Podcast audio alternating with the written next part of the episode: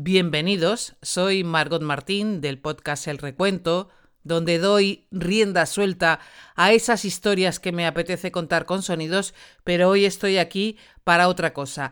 Hoy os presento Securizando, un podcast de seguridad informática donde podéis encontrar eso, todo tipo de información necesaria y útil sobre seguridad informática tipos de ataques, estrategias defensivas, herramientas, todo útil y necesario sobre ese tema, seguridad informática. Así que, poneos cómodos que esto empieza.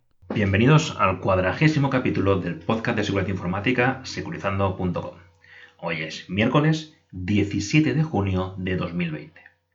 Para el capítulo de hoy voy a aprovechar un artículo que escribí en 2016 Ok, podéis pensar que es ser un poco vago, pero aquellos oyentes puros que no hayan echado vistazo al blog, pues aquí os traigo un artículo del blog en audio. Vamos.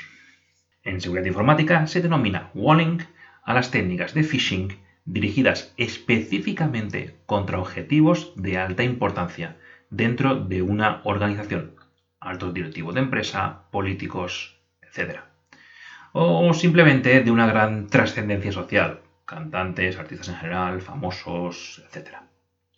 El término walling es un juego de palabras entre whale y fishing, es decir, ballena y fishing. En el mundo de los casinos se denomina ballena a aquellos jugadores de altas apuestas a los que se les da un tratamiento y servicios especiales. También es común denominar como big fish a una persona importante dentro de una organización, por lo que el nombre de web también se ajusta bastante a esta costumbre estadounidense.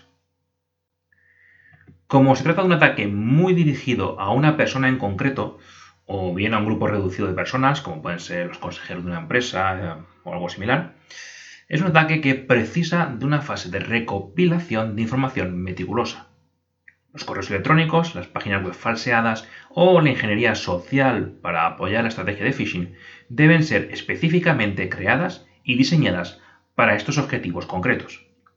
Se trata pues de ataques que implican una gran carga de trabajo, pero que pueden obtener una recompensa muy elevada.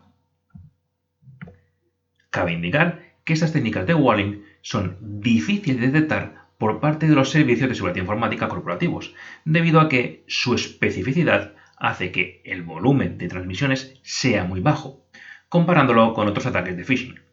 Por lo que lo más normal es que no salte ninguna alarma automática en este tipo de ataques. En estos casos, la mejor defensa es una buena concienciación de todos los trabajadores, sean del rango que sean sobre todo de aquellos que tengan capacidad de realizar movimientos de dinero importantes. Es importante que ante cualquier comportamiento anómalo de cualquier directivo, la estructura de la empresa y los procedimientos de actuación minimicen las posibilidades de este tipo de ataques.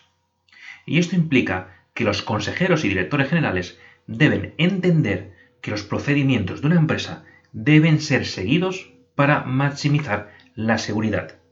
No están allí para ponerles problemas, sino para evitárselos.